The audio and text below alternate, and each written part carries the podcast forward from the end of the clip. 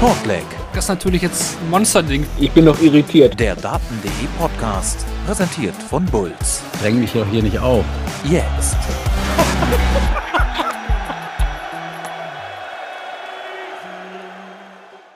Auch in Tag 12 der PDC WM 2023 steckte wieder so einiges drin. Wir haben zum Beispiel das erste Sudden Death Flag dieser Weltmeisterschaft erlebt. Die dritte Runde ist komplettiert und wir kennen mit Gavin Price und Johnny Clayton bereits die ersten beiden Philippinalisten. Marvin van Boom begrüßt euch an Tag 12 zur WM-Ausgabe Nummer 12 von Shortleg, dem Daten.de Podcast, presented by Bulls und das heute alles wieder zusammen im Duo mit Kevin Barth. Hallo Kevin. Hallo Marvin, ein bisschen Erkältung aus London ist noch übrig, aber äh, man tut, was man kann. Das ist doch schön zu hören, dass es dir da wieder besser geht. Ich hoffe, euch allen geht es auch gut, die hier live mit dabei sind bei Twitch zu dieser Uhrzeit. Natürlich wie immer nicht selbstverständlich. Gerne wieder, wie in den letzten Tagen, einfach im Chat mitbeteiligen.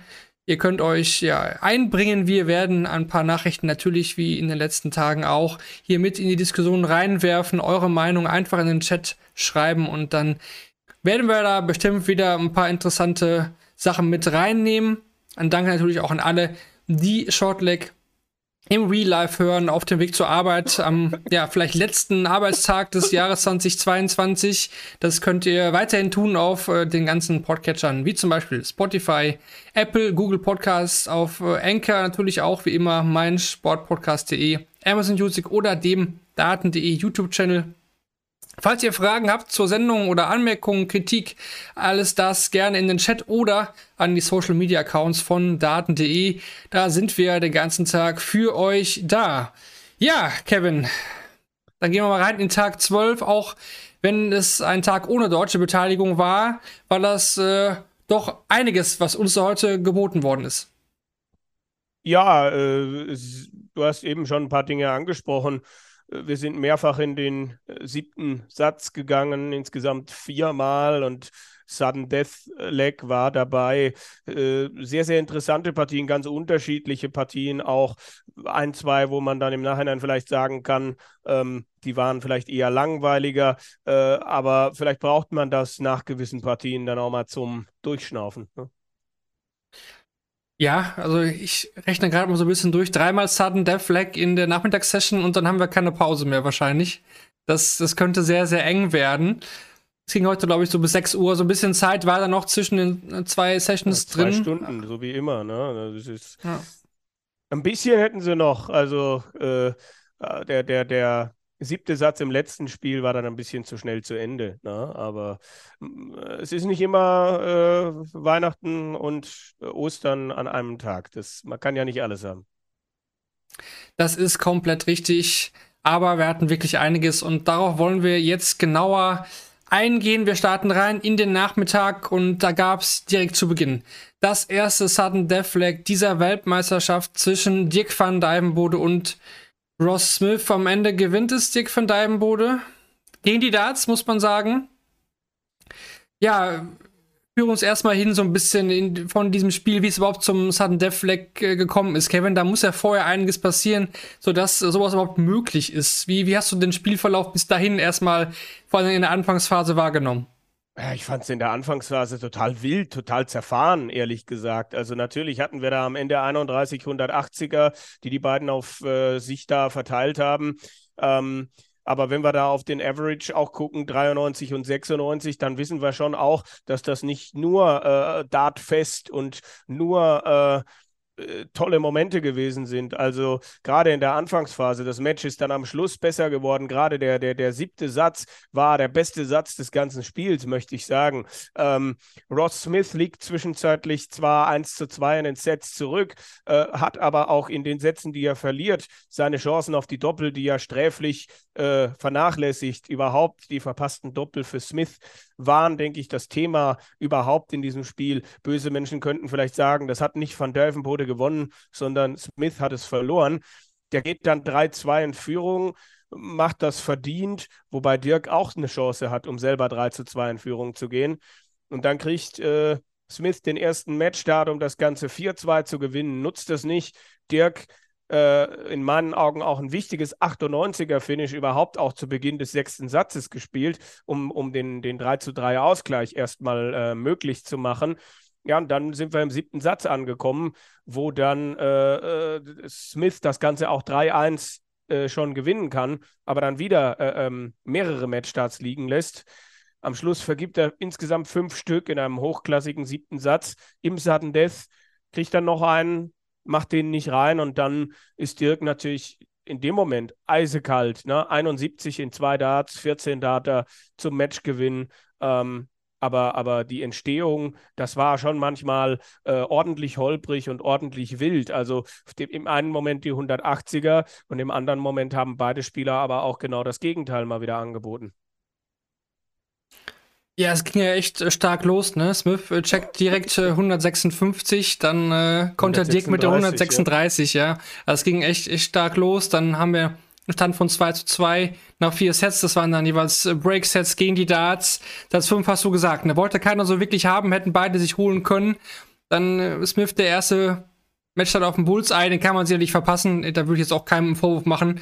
Mhm. Äh, klar kann sowas mal reingehen, lieber Gaga, aber ist halt nicht so einfach, ne? Das Bullseye dann in so einer Situation dann zu erwischen, das äh, kann man mal verpassen. Ich glaube, das bleibt auch nicht hängen. Was dann natürlich schon hängen bleibt, ne, sind die, die drei Darts bei 40 Rest. Also die, die muss er eigentlich mitnehmen. Ähm, vor allen Dingen ist er ja auch ein Spieler, der, der jetzt nicht dafür bekannt ist, dass er so ganz viele Doppel verpasst. Er zeichnet sich so ein bisschen durchs Turnier. Was er natürlich gemacht hat, hier jetzt wieder, und er wird ja zu einer richtigen 180-Machine, muss man sagen.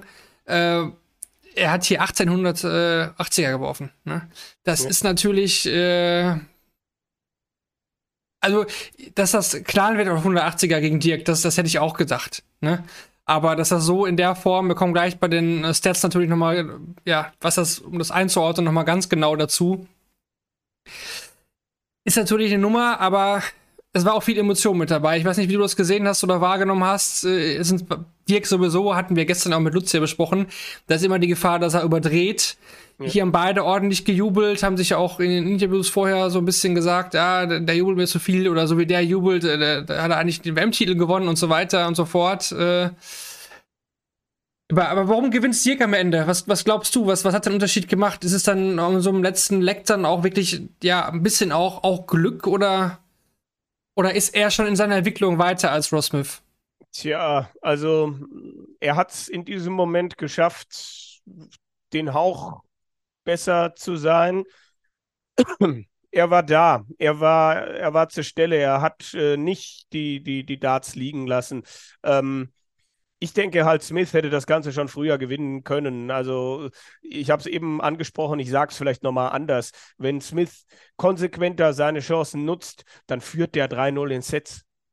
Also das Unheil hat für äh, den äh, äh, Ross Smith schon deutlich früher begonnen, in meinen Augen. Und äh, äh so, so ein letztes Leg, ich würde jetzt nicht sagen, das ist Lotterie, äh, beide haben das gut gemacht. Ne? Beide haben auch nach zwölf Darts letztlich ein, ein, ein vernünftiges Finish unter der, äh, also ein vernünftiges Finish letztlich stehen gehabt. Und äh, Ross kriegt nochmal einen Matchstart. Gut, macht ihn nicht. Und Dirk ist dann da, checkt die 71 natürlich extrem stark. Wäre natürlich nochmal spannend geworden, wenn der erste Dart auch vorbeigegangen wäre, wo dann der zweite hingeht. Also für ihn ist es dann, glaube ich, ideal gelaufen, dass sofort die Triple 13 kommt, äh, er dann die zwei klaren Darts kriegt und sofort mit dem ersten dann auch checkt. Äh, ja, er ist vielleicht einen kleinen Schritt weiter, ähm, aber überzeugt mich bei dieser WM auch nicht auf ganzer Linie. Also ich sage mal so, wenn der so gegen Michael van Gerven für, äh, äh, spielt, äh, morgen im Achtelfinale äh, und, und die vielen Fehler macht und so lange braucht, wie er heute gebraucht hat, um, um eine gewisse Konstanz reinzukriegen, dann gewinnt er keinen Satz. Also es waren tatsächlich drei Darts, ne? Also Single 13, Single 18 und dann Doppel 20. Es war, war, es nicht in, war nicht in zwei Darts. Irgendwo war, Wieso habe ich denn zwei Darts? Es, es, ich glaube, ich, ich, ich, ungefähr weiß ich, was du meinst. Er hat einmal hatte das irgendwas in zwei, im letzten Satz in zwei Darts gecheckt. Müsste jetzt auch nochmal genauer reingucken. Äh, 76 hat er auch mitgenommen, auch in drei Darts. Äh, 127 hat er noch, äh, hat auch gecheckt. Aber der, der, finale Dart war der letzte in Hand. Also nur einen in Hand auf Doppel gehabt. Ja, was erzählt er denn hier? Ja, okay. Äh, ja, es ist, es ist ein langer Tag mit sechs Spielen, äh, wo man dann nachher auch nochmal manchmal denkt, ach, was war denn da eigentlich? Ich habe mir ein paar Dinge aufgeschrieben, ich habe mir nicht alles aufgeschrieben. Äh, das macht natürlich die Theorie ein bisschen kaputt. Jein, äh, äh aber trotz allem ist, ist natürlich der, der Switch oder äh, die 71 in dieser Kombination, ich versuche es nochmal anders, ist natürlich alles nicht so weit voneinander weg. Ne? Die 13, die 18, und dann die Doppel 20. Also du arbeitest dich so von einem Punkt äh, rechts halt langsam nach oben, bis du dann äh, on the top äh, letztlich der Scheibe angekommen bist. Ähm, und hast jetzt halt nicht wie die 80 ein Finish, äh, wo du dann halt äh, die Darts vielleicht auch mal blöd verteilen kannst, dass du dir die 20 blockierst oder sowas. Dazu, ganz passend, denke ich, ähm, der Fakt, dass äh, Dirk alle seine drei Decider bei der WM bisher gewonnen hat, keiner mhm. hat das äh, bisher besser hinbekommen als er. Und er hat alle seine sieben Entscheidungssätze bei der WM gewonnen. Also sobald es in den letzten Satz geht, Dick van Dijvenbode mit aber auch hier steht, gewinnt das der Niederländer auch. Ähm, vielleicht war es ja auch so ein Mini-Premier League-Duell, I don't know. Ross Smith immerhin der European Darts Champion geworden. Dirk, äh, da fehlt ein großer Titel, aber er ist ja von seiner, von seinem Auftreten, von seiner Machart, auch von seinem Selbstverständnis her auch ein Premier League-Kandidat, wenn er jetzt noch ein bisschen mehr bringen kann. Ich denke, das wird äh, vonnöten sein. Da muss man ihn vielleicht auch in die Verlosung werfen, ne? weil andere sich ja auch jetzt bei der WM schon ja auch selbst so ein bisschen rausgenommen haben. Ja, ein zwei, zweifacher Major-Finalist Espinel ist jetzt mit einem Fragezeichen versehen, weil er äh, letzte 32 rausgegangen ist. Und Ross Smith, der zwar äh, European Champion wird, ist in den letzten 32 rausgegangen. Bei Danny Noppert ist genau dieselbe Geschichte. Ähm, also es wird mindestens einer der äh, Major-Gewinner dieses Jahr nicht in der Premier League sein. Und jetzt, finde ich, geht schon die Tendenz eher dazu, dass mit Smith und Noppert sogar zwei letztlich, also Ross Smith und äh, Danny Noppert am Ende, zwei äh, Major-Gewinner nicht in der Premier League sind. Ähm, was natürlich auch der Tatsache geschuldet ist, dass sie nur noch aus acht Spielern bestehen wird. Das ist korrekt. Machen wir dann, das denke ich, einen Haken an dieses erste Spiel, was natürlich, äh, ja, diesen Tag von Anfang an geprägt hat. Du hast es schon gesagt im Intro, in der, in der Einführung, dass wir auch Spiele hatten danach so ein bisschen zum Runterkommen und dazu gehörte, denke ich, auch die Partie zwischen Rob Cross und Mervyn King, denn Rob Cross gewinnt hier ungefährdet mit 4 zu 1. Erneut ein guter Auftritt von Voltage, ne? 99er Average hat King ja, ja eigentlich nie in die Partie kommen lassen. Er, ja, gewinnt die ersten, ich glaube, es müssten die ersten acht Lecks gewesen sein. Mhm. Im, Im, neunten Deck gewinnt äh, King mit einem 136er Finish erst sein erstes gewinnt er noch einen Satz, aber im Grunde war es ja von Anfang bis Ende, ja, eine Einbahnstraße, oder? Ja, es war ein ordentliches Spiel von Cross, definitiv, äh, der dann danach auch sehr ähm, selbstbewusst gesagt, ich werde auf jeden Fall Weltmeister. Äh, also auch er kann die große Keule. Man muss dazu sagen, ein paar Momente gab es, finde ich schon, wo das Match in eine andere Richtung hätte gehen können. Klar, King lange Zeit mit keinem Dart auf die Doppel. Aber dann gewinnt er sein erstes Leg im dritten Satz und vergibt danach wichtige Chancen, um das 2 zu 2 zu machen. Also wenn es da in einen Decider gegangen wäre, wäre ich echt gespannt gewesen, wo das hingeht. ähm, und dann gab es nochmal eine Situation äh, im fünften Satz. Da stand es 1-1 wo auch King nochmal Chancen hat und die aber nicht nutzen kann, wenn er da 2-1 in Führung geht. Also ähm, es hätte nochmal in seine Richtung gehen können, aber letztlich hat das Cross natürlich souverän zu Ende gespielt. Ähm, King hat viel zu viel vermissen lassen ähm, und diese Chancen, die ich gerade beschrieben habe, um wieder ins Match zurückzukommen, äh, dann halt auch nicht konsequent genutzt. Also mir gefällt auch Cross wirklich gut, konzentriert. Der hat irgendwie gefühlt was vor bei der WM. Wie weit es dann gehen wird, das werden wir natürlich noch weiter beobachten müssen. Aber auch er ist sicherlich ein Spieler, den man aus der Premier League noch nicht ganz abschreiben kann. Das Thema ja, verfolgt uns ja quasi seit Folge 1 oder Folge 0, kann man fast sagen. Ähm, hier auch bei Shortleg äh, und da kommen wir immer wieder auf diese Thematik auch zurück. Man kann noch festhalten, mit so wenigen Se äh, Leckverlusten hat äh, Rob Cross nur 2018 bei der WM gegen Sago Asada und 2019 gegen Christo Reyes gewonnen. Also kommt auch selten vor, dass er so wenige Lecks da abgibt bei der Weltmeisterschaft. Gut, ich denke, auch hier ist erstmal alles so gesagt, weil jetzt äh, eine Partie, wie schon erwähnt, ist nicht ohne, ohne, ohne Highlights, aber ohne die ganz großen Spannungspunkte. Und äh, da können wir, denke ich, dann übergehen zu Match Nummer 3 des Tages. Ähm, muss ich ehrlich sagen, hat mich positiv überrascht.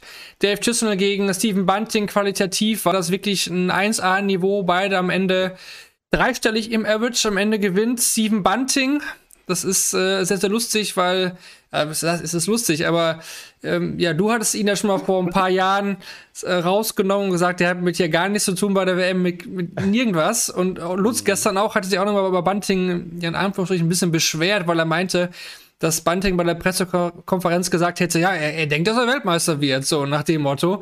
Und ja, äh, dass er jetzt äh, die beste Version von sich selber ist, glaube ich. Auch sowas hat er. Schon wieder, mal letzte, wieder. War die, war die letzte PK, glaube ich, die ich mitbekommen habe, als wir so am, am Zusammenpacken waren, kurz bevor wir äh, dann den Ali Pelli äh, in diesem Jahr dann zum letzten Mal verlassen haben.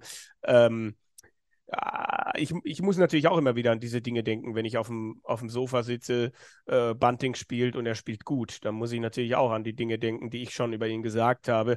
Heute war ich echt beeindruckt von ihm, weil äh, ja, nach einem tollen ersten Satz von Chizzy kommt er zurück und für mich hatte Bunting dann immer die Kontrolle. Er war derjenige, der vorgelegt hat. Er war derjenige, der 26 Mal die 140 geworfen hat und immer wieder den Druck auf Chizzy äh, letztlich aufgebaut hat. Ähm, äh, ganz, ganz wichtig, äh, dann im sechsten Satz auch ein 79er Finish zum Break, was dann am Ende äh, auch vielleicht siegbringend letztlich war.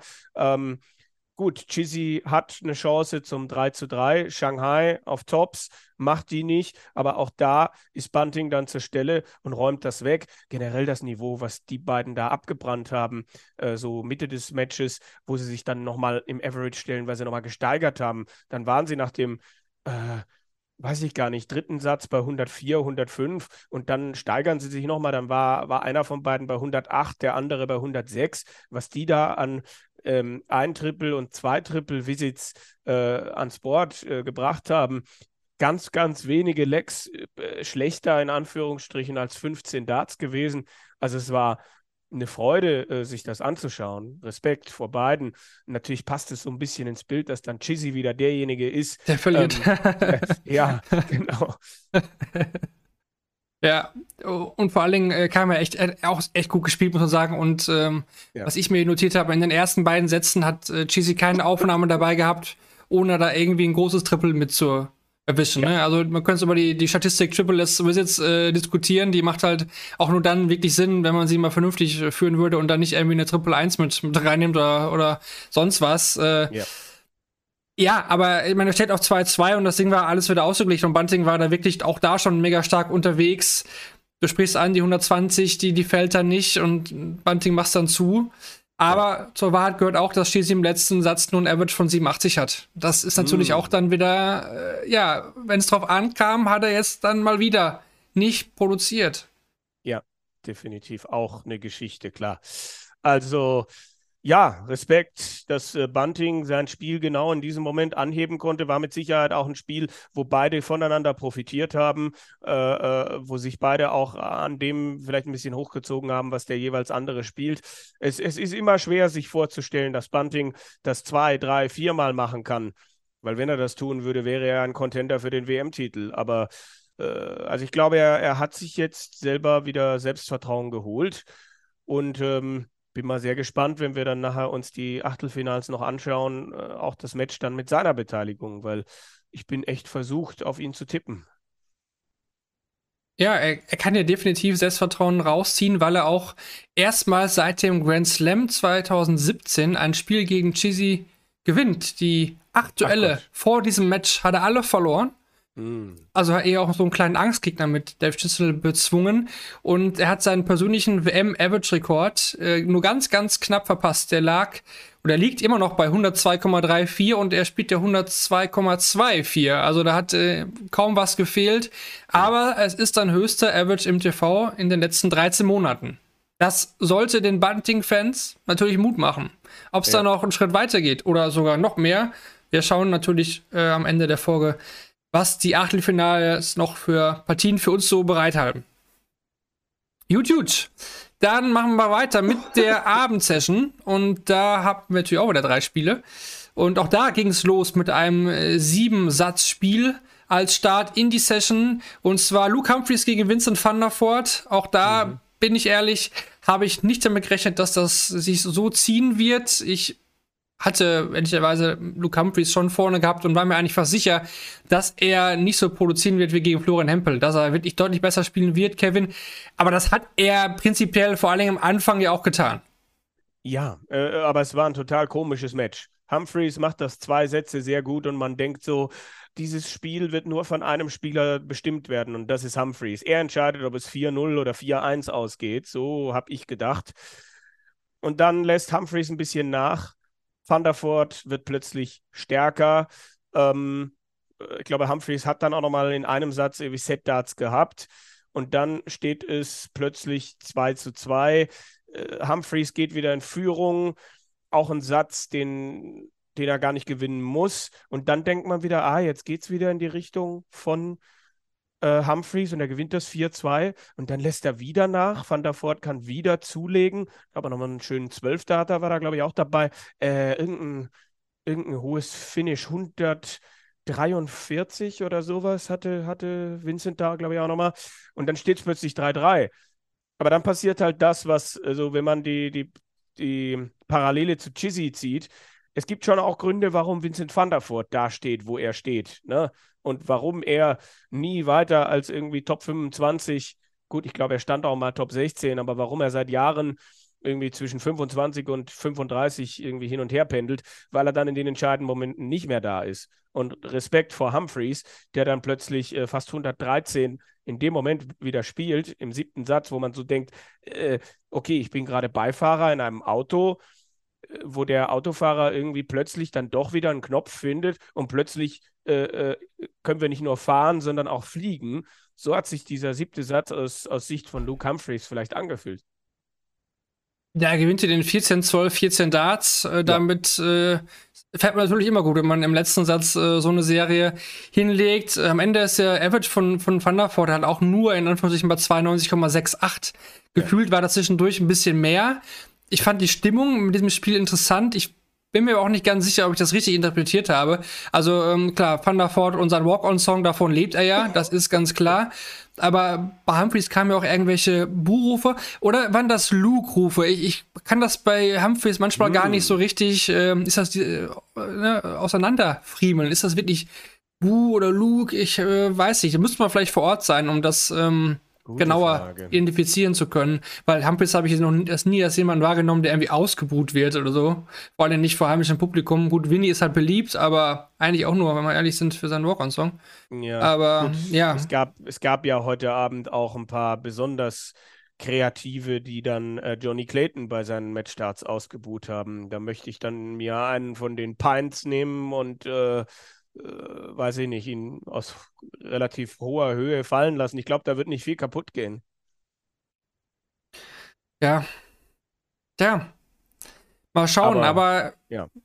ja, also ich, ich kann jetzt auch gar nicht einschätzen, also mir fällt es schwer Humphreys. einzuschätzen. Ja. Genau, wo steht er? Wo, wie müssen ja. wir ihn jetzt einordnen? Also gegen Hempel war das äh, viel Gemurkse aus seiner Sicht, muss man sagen. Flo hatte seine Chancen und äh, ja, kann das Ding gewinnen? Vielleicht muss er es gewinnen, ich weiß es nicht da ist Humphreys durchgekommen und da dachte ich ja auf jeden Fall, okay, er ist durchgekommen und das eine Spiel, was man so hat im Turnier, was man so dreckig gewinnt, hat er jetzt hinter sich. Und nach den ersten beiden Sätzen dachte ich, ja, genau, genau dieser Verlauf. Aber dann hat er ja abgebaut und gut, er hat es jetzt gewonnen, weil er hinten raus stark war. Aus, hat das wirklich selbst gewonnen, nicht, dass der andere da irgendwie Matchstarts verpasst hat oder weiter, aber ich kann ihn wirklich jetzt nicht in so einer Rangliste gerade, da sehe ich ein paar Spieler deutlich vor ihm. Bob Cross zum Beispiel hat mir jetzt mehr imponiert als ein Luke Humphreys. es war deutlich souveräner von Cross, ja. Also Humphreys hat da, hat da ja zwei gute Sätze gespielt, dann war er wieder vier Sätze irgendwie halbwegs weg vom Fenster und dann macht er wieder einen guten Satz. Also ähm, ja, das, das waren schon auch Fragezeichen, die er sich da selber äh, gegeben hat. Also äh, es gibt und gab deutlich souveränere Auftritte und selbst diejenigen, die, die, die ähm, ähnlich knapp gewonnen haben, hatten zwischendurch nicht so eine Delle drin wie, wie Luke jetzt.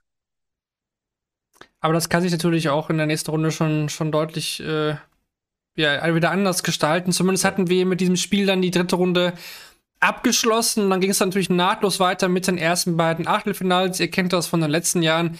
In dieser Session äh, haben wir eine gleiche Distanz, aber verschiedene Runden. Wir befinden uns äh, jetzt mittendrin im Achtelfinale. Oh. Ja.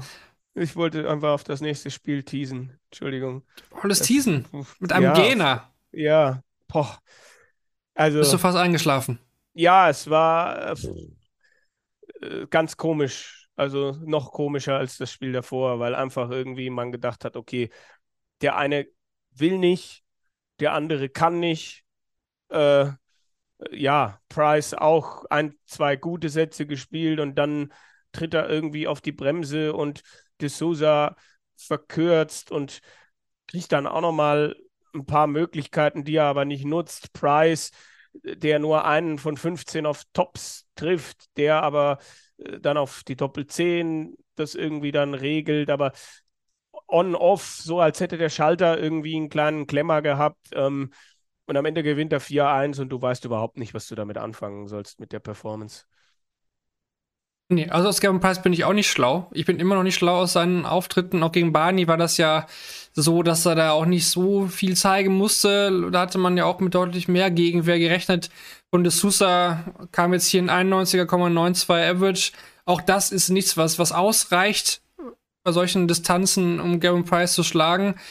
Durchschnittlicher Auftritt habe ich mir auch aufgeschrieben. Ja. Volling hat seine Doppel 20 überhaupt gar nicht funktioniert. Eine Doppelquote von 6,25 Prozent auf seinem Lieblingsdoppel, der Doppel 20, hat gar nicht geklappt. Doppel 10 hat ihn manchmal gerettet, klar. 7 von 14, glaube ich, oder so. Ja, und sein Timing war halt, äh, war okay. Ne? Sein Timing hat es gemacht in diesem Spiel und es hat gereicht. Aber die Frage ist wirklich, was ist, wenn Price wirklich gekitzelt wird? Reicht das dann noch aus? Aktuell macht er mir den Eindruck, das wäre nicht so. Aber vielleicht hat er noch ein, zwei Gänge in der Hinterhand, die er noch, äh, die er noch schalten kann. Ich halt denke im Moment fast nicht, ne? aber er steht jetzt in der Runde der letzten acht. Ich meine, so viel falsch hat er auch nicht gemacht, ne? Also kann man jetzt auch nicht sagen.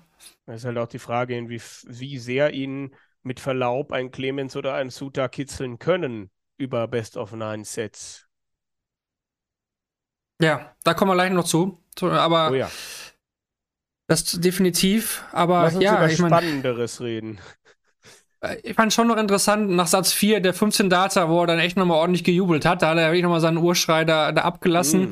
Mm. Sonst äh, war das bei der WM bisher ja eher so ein bisschen zurückhaltender und ich dachte auch, der wäre ein bisschen fokussierter. De Sousa hat auch ein bisschen komisch geguckt, aber auch De Sousa, ich muss ganz ehrlich sagen, dass das überzeugt mich auch jetzt einfach wieder, wieder nicht und äh, hat mich jetzt gut, ein Comeback, äh, das gestern okay, das, klar, 0-3 drehen, da hat das, da gehört viel dazu, gehört aber auch ein Gegner dazu, der das zulässt. Nee, Absolut, also ich finde. Was Searle da gestern nicht mehr gespielt hat, aber du hast völlig recht, Sousa.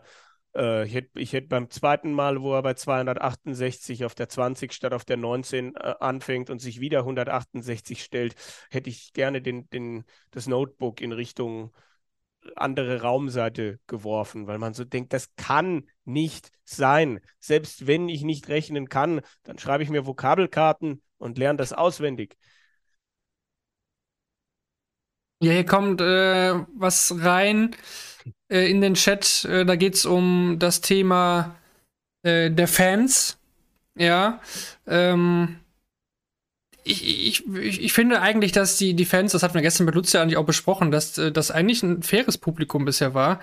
Ähm, nehmen das jetzt nicht so negativ wahr. Wie sieht es da denn bei, bei, dir aus? Wie kommen mit den, mit den Pfiffen in, in Checkdarts? Ich glaube, die werden wir nie ganz loswerden, wahrscheinlich. Und ich finde es eigentlich äh, überraschend gut bisher. Ich habe ich hab auch ein, zwei Momente gehabt. Ich bin gerade beim Überlegen, welche es waren. Ich, ich meine, dass das entweder gestern Abend bei Martin war oder heute Nachmittag bei Bunting gegen Chizzy, wo ich auch ein, zwei ganz langgezogene, schrille Pfiffe während eines Doppeldarts äh, wahrgenommen habe. Ähm, und dann halt heute Abend äh, im letzten Spiel, wo ich so denke, hey, es ist Josh Rock gegen Johnny Clayton, ein richtig geiles Spiel und ja. ihr feiert hier eure eigene Party, ohne Deutsche wäre hier gar nichts los und so. Äh, da, da, da kann man, also ich finde auch, dass es schlimmer war. Und ich finde auch, dass es vor Weihnachten schlimmer war, äh, wo ich dann am liebsten, ich meine, man kann halt schlecht in einen Blog reingehen, wo einem hunderte Leute gegenüberstehen und Scotland get better. Also das hat mich genervt, wo ich so denke, boah, es ist völlig wurscht, woher jemand kommt. Zumindest war das im Dartsport immer so. Und ihr äh, braucht da jetzt nicht irgendwie ankommen, das hatten wir letztes Jahr, das hatten wir dieses Jahr. Das finde ich wird dann schon besser, wenn nach Weihnachten das internationalere äh, Publikum letztlich irgendwie kommt. Äh, und na, also das ist jetzt dann manchmal schon Meckern auf hohem Niveau. Auf der anderen Seite habe ich vorhin, ich habe es schon mal angesprochen, ne? wenn man dann unbedingt meint, dass man dann plötzlich Johnny Clayton in die Matchstarts reinbuhen muss, da fehlt mir halt dann auch jedes Verständnis von Fairness, von äh, Feingefühl, von irgendwas. Ja, das war auch so ein Punkt, äh, da, da ging es wieder in so eine falsche Richtung. Das hatte ich jetzt auch eigentlich, eigentlich hatte ich damit abgeschlossen mit diesem, diesem Thema. Äh, dass das jetzt wieder aufgekommen ist heute mit den Fans, ein bisschen schade, weil wir, mein, mein Eindruck war die letzten Tage wirklich äh, sehr, sehr gut elektrisierend. Lag natürlich auch an den Spielen, an spannenden Spielen. Dann, dann kochte Ellie Pelli auch. Und da habe ich das Gefühl, dass da manchmal auch dann eigentlich die Konzentration wirklich auf dem Spiel ist und nicht auf irgendwelche, wer spielt jetzt gegen wen Geschichten. Heute war es ja auch zum Ende, und dann kommen wir jetzt auf die Partie zu sprechen zwischen Johnny Clayton und Josh Rock. Ja, auch ein Spiel, was auch in den siebten Satz ging und was auch, äh, ja, die Fans eigentlich mitgerissen hat. Äh, am Ende gewinnt Johnny Clayton mit 4 zu 3, muss man sagen. Josh Rock ist ausgeschieden. Viele hatten ihn da sehr, sehr weit getippt. Jetzt ist dann beim WM-Debüt im Achtelfinale Schluss. Denke ich trotzdem ein gutes Ergebnis. Ordnen wir gleich nochmal genau ein. Aber wie viel gehört heute dazu, dass Johnny Clayton das, das Spiel gewinnt? Weil Nathan Espinel hat es nicht geschafft. Der war auch äh, in einem engen Spiel ver äh, verzwickt. Warum hat es äh, Johnny Clayton heute gewonnen? Oder hat es aus deiner Sicht vielleicht doch Josh Rock wegen seinen vielen verpassten Doppeln verloren? Ja, eine Mischung aus beidem. Also Rock mit den verpassten Doppeln, mit diesem, ja, er war ja dann auch ein bisschen im Zwiegespräch mit Tops, dann immer wieder mal drauf gezeigt, hier, so muss es gehen. Ähm, die Probleme sind nie abgerissen. Das war etwas, was er in den Spielen davor nicht hatte und was mit Sicherheit dann irgendwann auch äh, im Kopf war. Und Johnny Clayton hat das aber gut gemacht. Er war halt dann auch da, wenn er da sein musste und hat äh, eine gute Partie gemacht und hat sich so dann dieses Weiterkommen verdient. Ich habe aber auch das Gefühl, dass es für Josh Rock eine verpasste Chance war, dass Johnny Clayton nicht unschlagbar war an diesem Abend. Ja, Dingen äh, kam er sehr, sehr gut rein. Er gewinnt den ersten Satz 3 zu 0. Und äh, gefühlt war der zweite Satz ja schon so ein, genau, der zweite Satz ja schon so ein so ein kleiner Rückschlag war. Eigentlich gefühlt äh, macht, ja auch, macht er direkt weiter, verliert ihn aber ja. am Ende 3-1, weil da geht's ja los mit den Doppeln. Und dann führt Clayton noch einmal 2 zu 1 in Sets. Okay, Rock gewinnt dann den Decider zum 2-2 und dann ist alles in der Reihe und dann äh, geht das Spiel führt. ja auch nach der zweiten. Ja. Äh, Rock war doch. Äh, war Rock dann nicht 3-2 vorne? Genau, er gewinnt halt jetzt im Decider hintereinander. Er gewinnt zweimal genau. den Decider. Genau, genau. Ah, und, und es gab diese, diese völlig strange Situation ähm, bei 2-1 Espinel im Decider, wo, es, wo Rock erst ähm, patzt aufs, auf die Doppel und du denkst so, okay, das wird jetzt das 3-1 für Clayton. Und dann steht er bei 79 Rels, trifft die Triple 19, 22 über, Doppel 11, trifft die Single 11 und ist dann so frustriert, dass er sich überwirft. Ja, ja. Und äh, äh, äh das war so genau. ein Moment, wo ich so dachte, boah, okay, äh, interessant. Ähm, und äh, Rock macht das dann und geht dann 3-2 in den Sets in Führung. Das ist mir in Erinnerung geblieben. Äh, und dann steht er im sechsten Satz auf dem Check und man denkt halt auch so, boah, richtig gute Chance, dass Rock das jetzt 4 zu 2 gewinnt. Und dann kommt Clayton zurück mit dieser 122. Ja. Triple 18, Triple 18, Doppel 7. Genau. Das war auch ein Key Moment und im siebten Satz funktionieren halt dann bei Josh ähm, die Doppel nicht mehr. Also gar nicht mehr.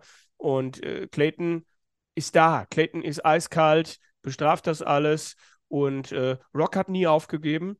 Da erinnere ich mich auch noch nach, nachdem er im zweiten Leg des siebten Satzes da äh, doppelt verpasst, beginnt er, glaube ich, das nächste Leg mit 140, 180 wieder, wo ich so denke, boah, krass. Ich erinnere mich noch an Mensur gestern, als er da die, die, die Doppel verpasst, in dem einen Leg Doppel 6, Doppel 3 und in dem Leg danach nichts mehr geht. Und Rock wirft halt 140, 180, ähm, schafft es auch in dem Leg halt nicht.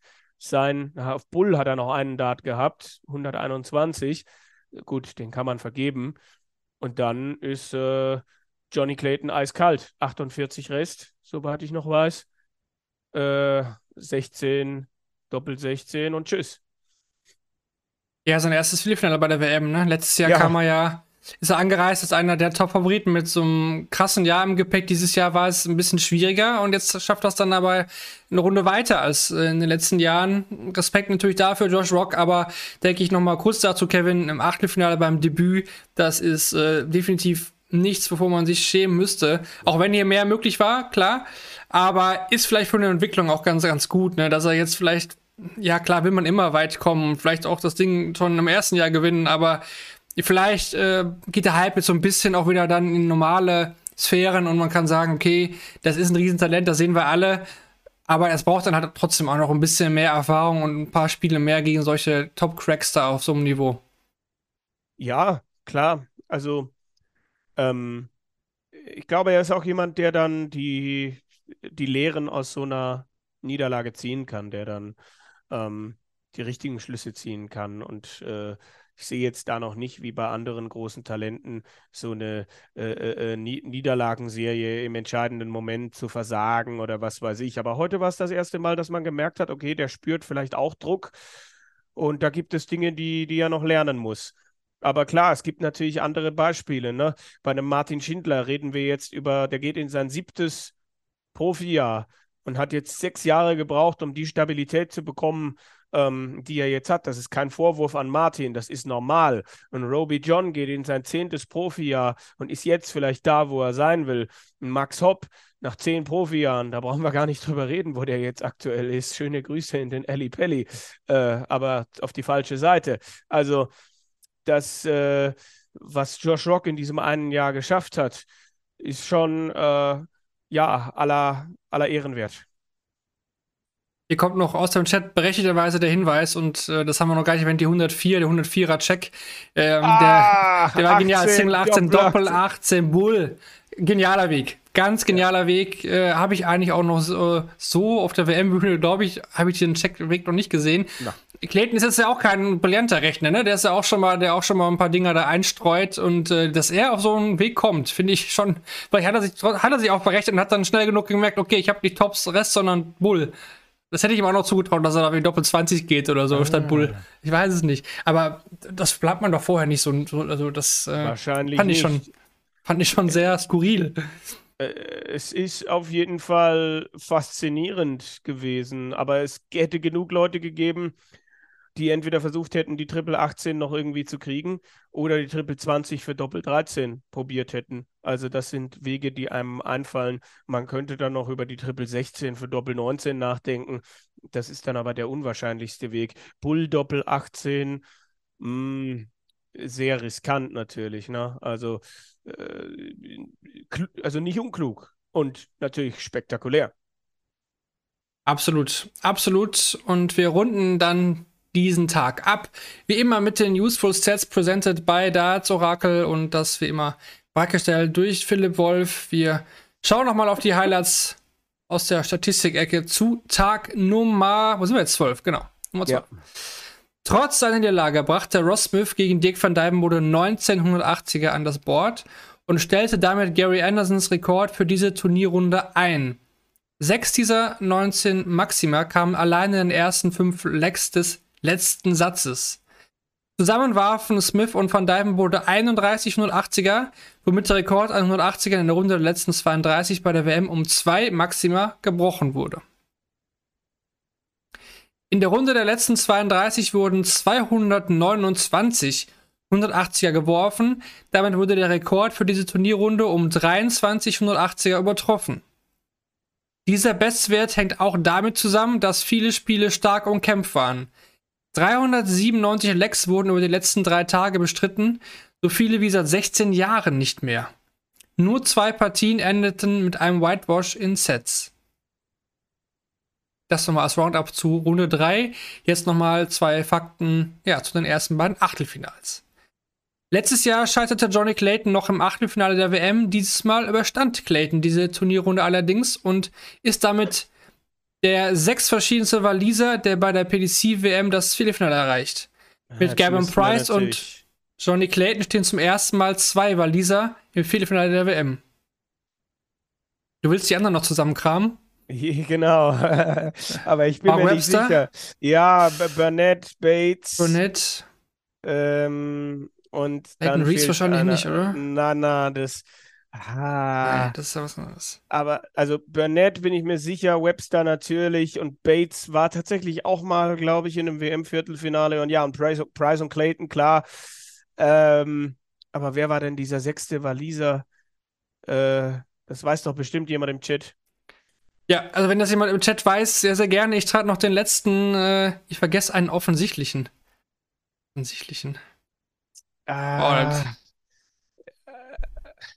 oh, ähm, oh, da kommt ein, ein Punkt. Jamie Lewis. Oh, verdammt, in dem, in dem einen Jahr, wo er dann plötzlich aus der Quali äh, ins Halbfinale kommt und so weiter. Guter Punkt. Ja, ja. Ah. Ich kenne die gar nicht mehr auf dem Schirm gehabt. Stark. Echt stark. Gut, dann trotzdem noch der letzte Stat. Letztendlich machen die Doppelfelder den Unterschied zwischen Johnny Clayton und Josh Rock. Der Waliser verpasste zwar im vierten und fünften Satz jeweils einen Satzstart, verwandelte im Anschluss jedoch 54,55% seiner Doppelversuche. Die letzten sechs Lecks gingen alle an Clayton, obwohl Rock in vier dieser Lecks selbst Chancen hatte, um das Leck zu beenden. Hatten wir so ja auch schon herausgestellt, dass das ein entscheidender Faktor war in diesem Match. Gut, Kevin, dann schön, kommen wir. Dass, dass, dass wir äh, auch gar nicht so schlecht äh, das hin und wieder machen, glaube ich. das ist auch äh, auf jeden Fall ein guter Punkt, Kevin. Wir kommen zu den bekannten Kategorien. Wir kommen zum Match of the Day zunächst mal und dann natürlich auch zum Player of the Day. Aber erstmal das Match of the Day. Gerne natürlich auch wieder hier abstimmen im Chat, wie ihr das gewohnt seid von den letzten Tagen. Was war euer Spiel des Tages? Was für Auswahl siehst du, Kevin, und wofür würdest du dich äh, entscheiden? Ja, wir haben natürlich heute, finde ich, äh, drei Kandidaten, ähm, äh, finde ich jetzt. Also natürlich die beiden Seven-Setter ne, mit äh, Van Dervenbode und äh, äh, Ross Smith. Und dann kann man natürlich auch noch, klar, man könnte auch noch auf äh, Thunderford gegen Humphreys gehen. Oder man geht natürlich äh, auf Rock gegen Clayton. Oder man geht, es hat zwar nur sechs Sätze gehabt, aber war, finde ich, auch ziemlich äh, äh, cremig. Äh, Bunting gegen Chizzy. Also, ich finde, äh, für mich mindestens drei Matches, die da zur Auswahl stehen. Ähm, ich werde es jetzt so machen und sagen, äh, das, was wahrscheinlich die meisten sagen, ähm, Rock gegen Clayton uh, Match of the Day. Hier im Chat äh, 70% Van Dyne oder Ross Smith. Für mich auch, muss ich ehrlich sagen, ähm, so ein Sun Defleck ist besonders, kommt halt nicht so oft vor. Und da war einfach nur ein 80er Feuerwerk auch. Und das, das ist immer eine coole Geschichte. Ähm, ja, deswegen wäre ich da bei der Mehrheit aus dem Chat hier, auch bei Van Dyne wurde gegen Ross Smith. Ich werde mich nicht der Mehrheit beugen. Das musst du auch gar nicht. Mal sehen, wie es aussieht beim Spieler des Tages. Player of the Day, auch hier gerne wieder abstimmen. Die Abstimmung kommt gleich wieder rein oben über dem Chat. Äh, ja, wir hatten gestern, lust, lustigerweise, hat Mensur gekürt, ne? Als, als Verlierer auch. Das, äh, ja, kommt ja nicht so oft vor, dass man einen mhm. ähm, Verlierer diesen Titel hier mitgibt. Kevin, das geht natürlich auch heute. Ja. Aber natürlich kannst du auch irgendeinen Gewinner wählen. Wer ist für dich der Spieler des Tages? Ja, wenn dann als Verlierer äh, Josh Rock, aber er äh, hat mir heute so viele Fehler gemacht. Aber nicht so einfach, definitiv. Ähm, ich würde äh, auf Stephen Bunting gehen. Mhm. Ja, kommt, kommt ja auch schon als Beitrag in den Chat. Die Abstimmung läuft noch. Ähm, gibt sicherlich gute Argumente dafür. Vor allem, wenn man sich die anderen Spiele anschaut. Ähm, also, hier kann man natürlich auch, wenn du Sudden Death Leg gewinnst, dann äh, ist man natürlich auch immer ein starker Contender auf so einen Tagestitel. Aber dafür fehlt mir auch so ein bisschen bisschen Qualität noch bei ihm und Bunting, auch weil es so überraschend kam. Ne? Also wäre ich, glaube ich, jetzt auch bei dir, muss ich ehrlich sagen. Steven Bunting weiß, weil ich das nicht habe kommen sehen. Auch wenn es jetzt ja. nur sechs Sätze war, aber die Qualität des Spiels gesamt war einfach stark. Von ihm alleine auch. Deswegen würde ich mich da anschließen. Und hier haben wir auch das Ergebnis jetzt aus dem Chat. Auch da ist die Mehrheit bei Steven Bunting. Da sind wir uns doch ein bisschen einig heute. Das ist doch schön. Zumindest beim schön. Spieler des Tages. Gut, gut, dann Du hast ja schon ein bisschen angesprochen. Machen wir nochmal weiter mit dem Freitag ist es dann ja, genau. Es ist der letzte Tag, äh, letzte Darttag des Jahres, so muss man sagen. Einen Tag danach ist ja wie immer spielfrei, der 31.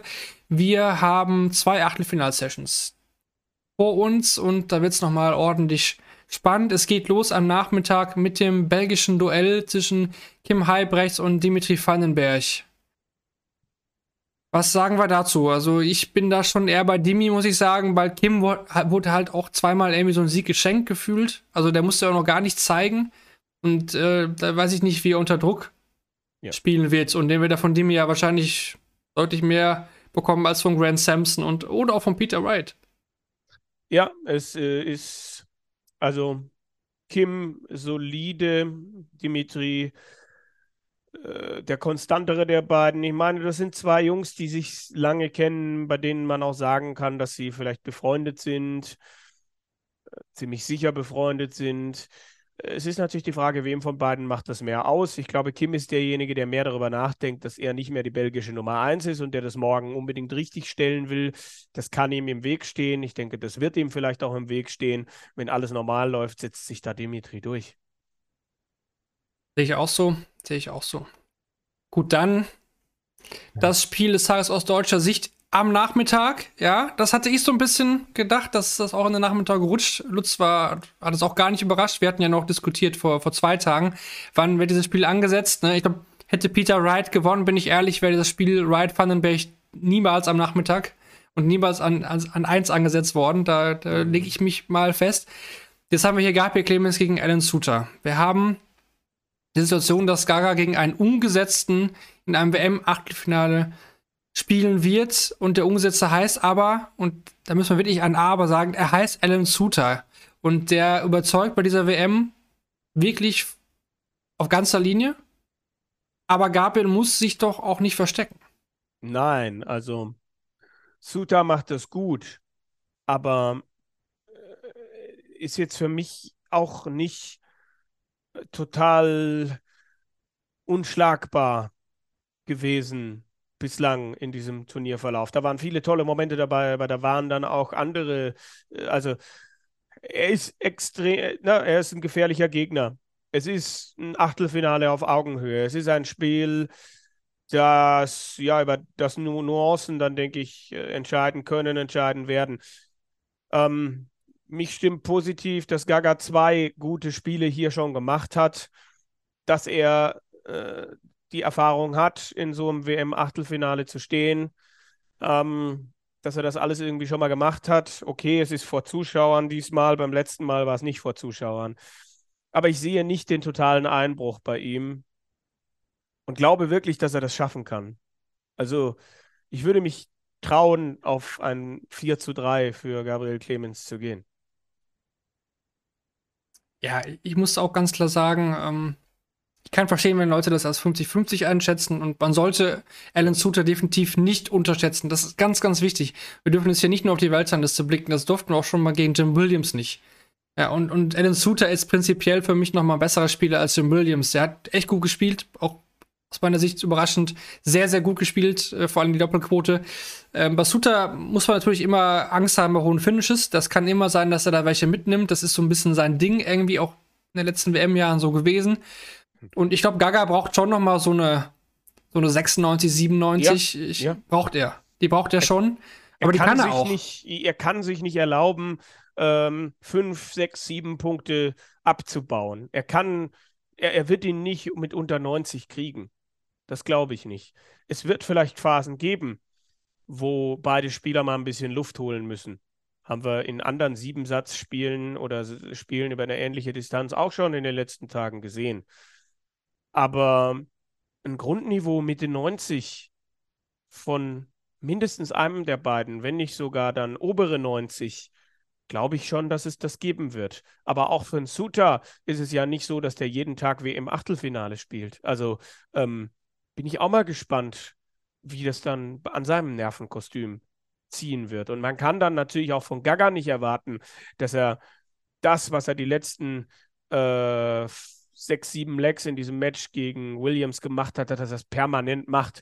Ein Dart auf Doppel, Dankeschön. Ein Dart auf Doppel, Dankeschön. Es wird auch für Gaga wieder Momente geben, wo mal einer daneben geht. Aber gerade dann wieder zurückzufinden, weiterzumachen. Auch das Scoring, was mich bei dieser WM wirklich überzeugt im Vergleich zu äh, vielen Monaten davor, ähm, das dann äh, auch zu bringen. Also die Mischung äh, aus allem wieder zu haben. Ja, definitiv. Und aber trotzdem, ich möchte es wirklich betonen, das ist eine Riesenchance. Ja. Ich will auch keinen Druck aufbauen, ne? Das äh, wird er alles sowieso einschätzen können. Ja, wird aber ich jetzt, glaube ich, eh nicht mehr hören. Nein, das, das bin ich mir ziemlich sicher. Soll er auch gar nicht. Soll er am besten auch gar nicht. Äh, gibt bessere Sachen als Vorbereitung auf ein WM-Achtelfinale, als äh, den Podcast zu hören. Aus Spielersicht natürlich nur. Aus, Mhm. aus äh, Zuschauersicht natürlich nicht, ganz klar. Aber ja, wenn, wenn das gewinnt, mega geil. Dann äh, spielt er im Viertelfinale als erster Deutscher und wenn nicht, dann ist es auch keine Schande. Und egal, ich, ich, kann, ich glaube eher an so wirklich so ein CS-Ding. Ich glaube, dass da viele Chancen präsentiert werden, auch für beide, für beide Seiten. Und derjenige, der die Nerven am Ende besser im Griff hat, glaube ich, macht's. Und das kann wirklich hier jeder sein. Aber ich, wenn mich jemand fragt und meine Tipps wissen möchte, ja, ich würde auch hier auf den German Giant tippen. Bin ich ehrlich. Ja. Ja. Gut. Dann haben wir noch ein weiteres Spiel und auch das verspricht ja einiges äh, in der Nachmittagssession. Auch das, ähm, ja, ich kann die Ansetzung verstehen, weil äh, Bunting und Humphreys ja auch jetzt äh, heute gespielt haben. Aber Ja. Michael Smith, Joe Cullen Och. im Nachmittag ist es schon sehr, sehr schick, muss man sagen. Ähm, da erwartet uns, glaube ich, auch ein ordentliches Tempo. Da erwarten uns viele 80er. Ja. Aber wer erwartet uns da am Ende im Siegerinterview, ist die Frage. Ja, ich glaube, dass äh, Smith sein ähm, Bullet jetzt gedutscht hat äh, mit Martin Schindler, dass äh, ihm das nochmal Auftrieb gibt und äh, dass er das Spiel gewinnen wird, dass äh, Cullen es ihm nicht leicht machen wird. Aber ich sehe es nicht in einem siebten Satz. Ich glaube, dass sich Smith hier in sechs ziemlich tollen Sätzen am Ende behauptet. Also ich finde Cullen bisher sehr überzeugend, muss ich ehrlich sagen. Hat mich Okay. überzeugt in seinen beiden Spielen. Äh, Michael Smith aber auch.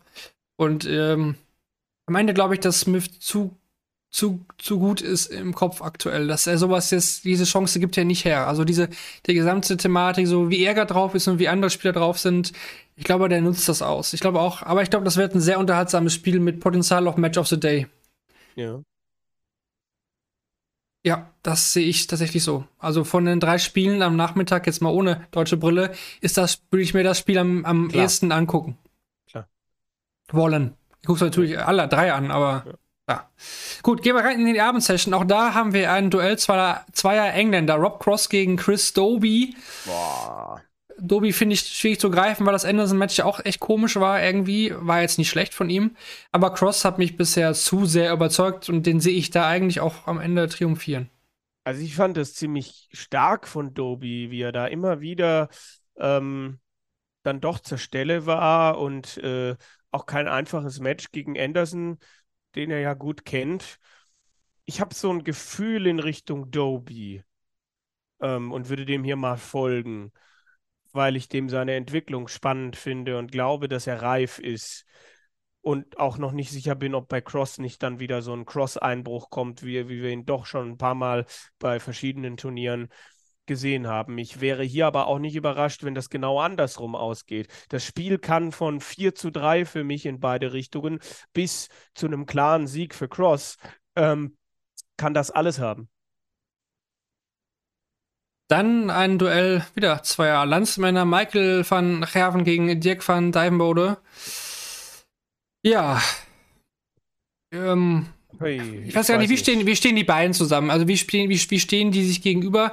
Also Van Gerven ist ein Alpha-Tier, aber äh, Van Dijvenbode Möchte Ja, auch also der Platz möchte auch, äh, genau, der möchte das eigentlich auch sein. Ähm, ja, aber trotzdem hat Van Gerven, nein, also ich glaube, es wird ein cooles Spiel, aber ich glaube, es wird gar nicht mal so eng, weil Van Gerven einfach ein, diese, diese, diese Level, wenn er das normal spielt gegen Mensur. Und das hat Lutz, äh, es war ja auch nochmal, ich meine, du jetzt nochmal auch deine Meinung vielleicht ganz kurz dazu gestern. Also Van Gerven musste, glaube ich, auch wirklich so hart performen, weil sonst geht er raus gegen Mensur. Weil er muss, also wenn er nur 100 spielt gestern, dann fliegt er wahrscheinlich sogar raus. Also ob Mensur nicht dann irgendwann auch anfängt nachzudenken? Fragezeichen. Aber klar, das, was Van Gerven gespielt hat, das war on point. Das war, wenn er äh, musste, dann war er da. Und äh, das war schon extrem stark. 107,66. Das ist eine Ansage gewesen und es war auch nötig. Auch wenn ich noch nicht weiß, ob Mensur das hätte beenden können. Ähm, ich, ich bezweifle halt, also äh, ich habe ja auch bezweifelt, dass Mensur das spielt. Ich habe ja gesagt, der müsste 10, 12 Punkte drauflegen im Average und genau das hat Mensur getan. Und Dirk müsste zumindest auch an die 100 rankommen. Aber ich glaube, Dirk wird mehr damit beschäftigt sein, ähm, diese äh, Alpha-Zoo-Nummer, diese, wir sind beide, wir sind beide die Brüllaffen im Käfig und ich bin der Brüllaffe mit dem größeren Kopf und äh, mit der, mit dem größeren, mit der größeren Schnauze und was weiß ich. Ich glaube, das wird bei Dirk eine deutlich größere Rolle spielen als bei Van Gerven, der ähm, vieles an sich abprallen lassen wird. Wenn Dirk in den ersten beiden Sätzen nicht da ist, dann wird er richtig von der Bühne gefegt, glaube ich. Schon alleine, weil er so ist, wie er ist. Hier kommt ein super Kommentar von, von Philipp rein. Ich prognostiziere, dass morgen drei Engländer, ein Niederländer und ein Belgier gewinnen werden. Da gehe ich mit. Die Frage ist, was kommt denn dazu? Ein Deutscher oder ein Schotte? Das ist ja die Frage des Tages. Äh, aber nee, ja, wir haben echt viele Länderduelle oder ja, Duelle zwischen zwei Landsmännern. Und das trifft auch auf das letzte Spiel des Abends zu. Luke Humphries gegen Stephen Bunting. Da haben wir dann Oh. wieder ein Engländer-Duell. Ich finde es ein bisschen, also was mich ein bisschen stört, ist, dass das das letzte Dart-Match des Jahres ist. Ähm, hätte ich Ja. gerne ein anderes Spiel gesehen, aber okay, das, das hat andere Gründe auch mit der Ansetzung und so weiter. Und ich will jetzt auch nicht meine vielleicht äh, persönlichen äh, Einschätzungen. Ja, vielleicht mag ich Bunting nicht so gerne. Vielleicht ist es, kommt es auch raus. Ich weiß nicht, ich kann mit ihm so nicht wirklich was anfangen. Ähm, aber nach heute äh, würde ich ja fast behaupten, dass der da gegen Luke Humphreys sich äh, sehr gut was ausrechnen wird. Vor allen Dingen, wenn Humphreys wieder irgendwie so eine komische Phase anbietet wie gegen Vincent heute. Ja, also ich bin auch fast versucht zu sagen, ich muss da auf Bunting tippen. Weil ich nicht weiß, ob Luke nach einem tollen Jahr, aber ob, Luke dafür bereit ist. Und ich glaube, Bunting ist es. Das wird dem, das wird dem heute nochmal was gegeben haben. Ob er nochmal 102 spielt, weiß ich nicht.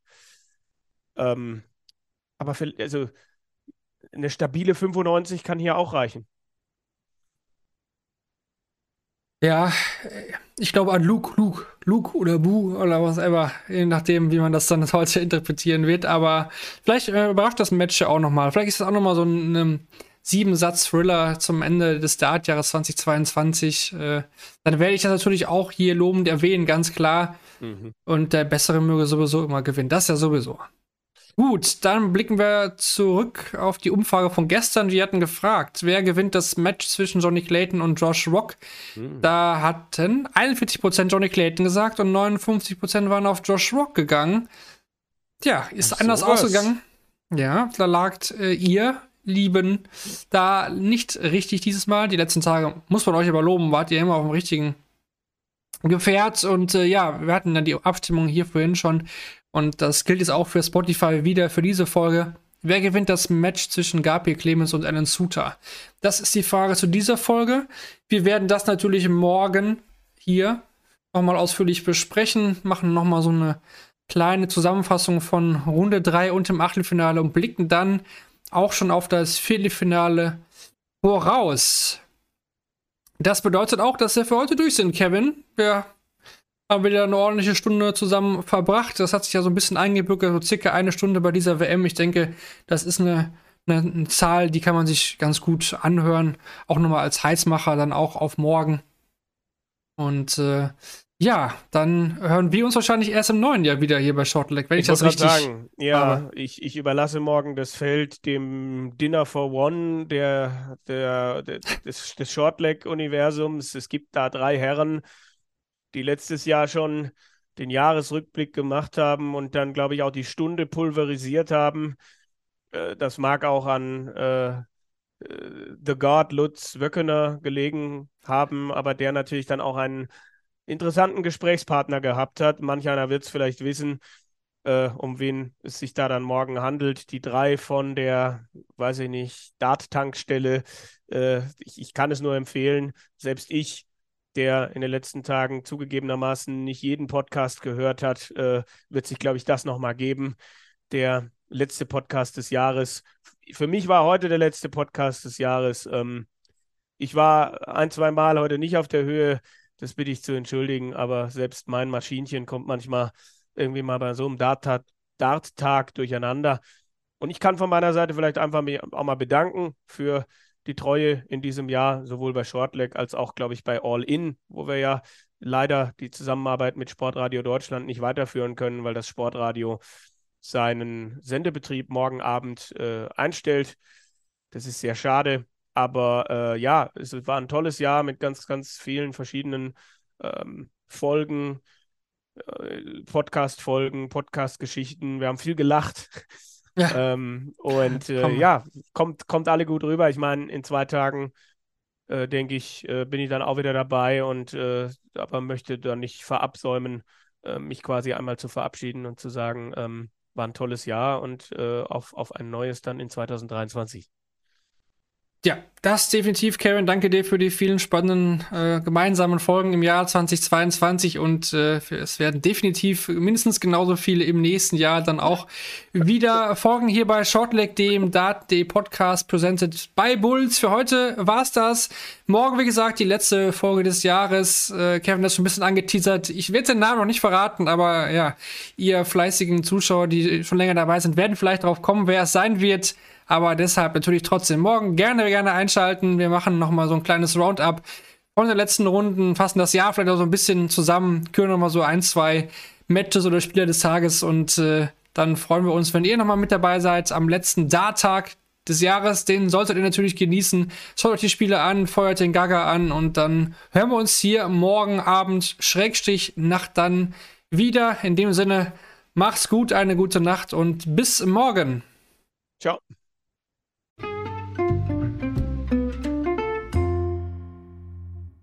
Schatz, ich bin neu verliebt. Was? Da drüben. Das ist er. Aber das ist ein Auto. Ja, eben. Mit ihm habe ich alles richtig gemacht. Wunschauto einfach kaufen, verkaufen oder leasen. Bei Autoscout24. Alles richtig gemacht.